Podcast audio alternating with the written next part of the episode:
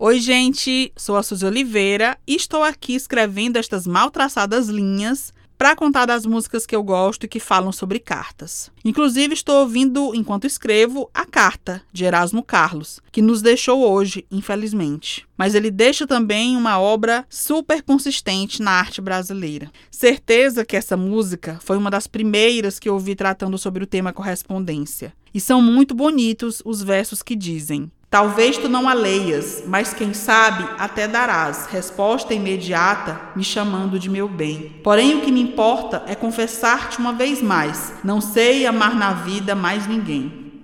Um hino que deve ter embalado muitos amores não recíprocos desde que foi lançado ao público em 1966. Eu estava longe de nascer, né, amores? E me tornar futuramente uma desiludida embalada pela canção.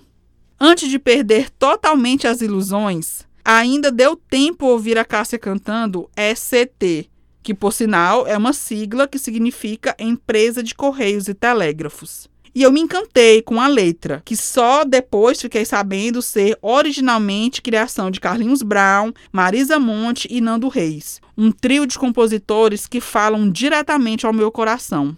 Foi muito fácil demais decorar o trecho que diz: Tava em casa, vitamina pronta. Ouvi no rádio a minha carta de amor, dizendo eu caso contente, papel passado e presente. Desembrulhado o vestido, eu volto logo, me espera. Não brigue nunca comigo. Eu quero ver nosso filho. O professor me ensinou fazer uma carta de amor.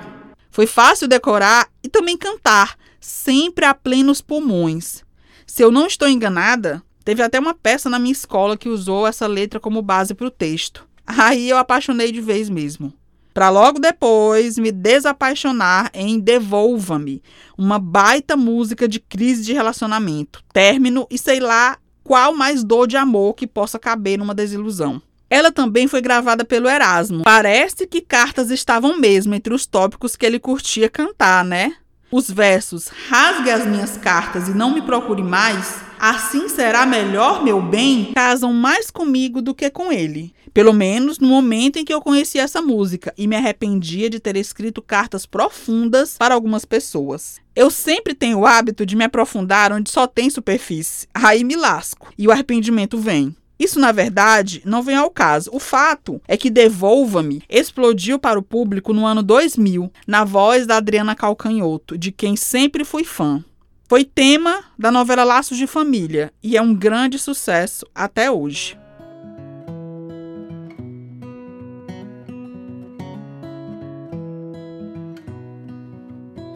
Este é o podcast Suzy Escreve.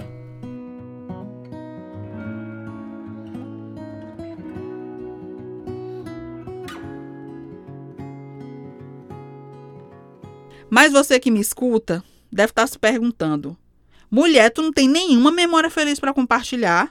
Desculpem, até agora.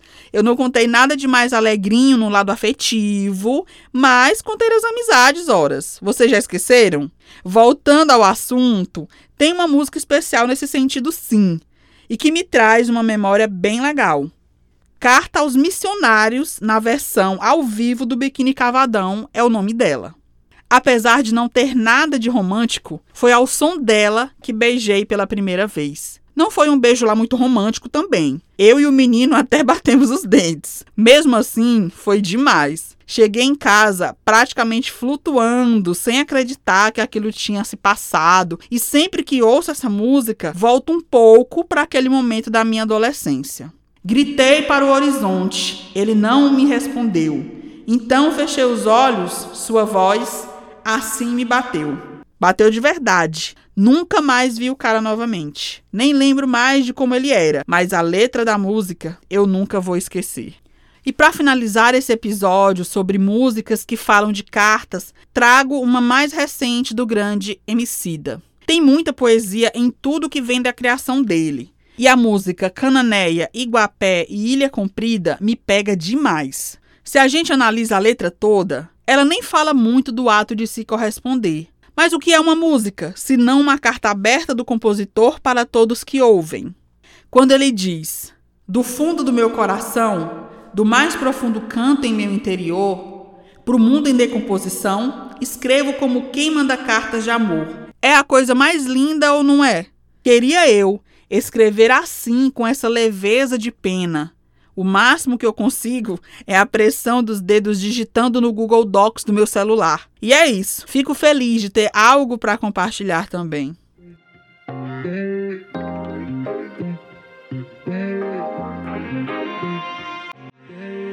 Para acompanhar os rascunhos de minhas cartas de amor que vivo publicando disfarçadas de posts, me segue nas redes sociais. Tô no Instagram, no Twitter, no YouTube e no TikTok. É tudo Sus Escreve. Para conversar mais a respeito desse e dos outros episódios, entra no grupo Sus Escreve no Telegram. Espero vocês lá, hein?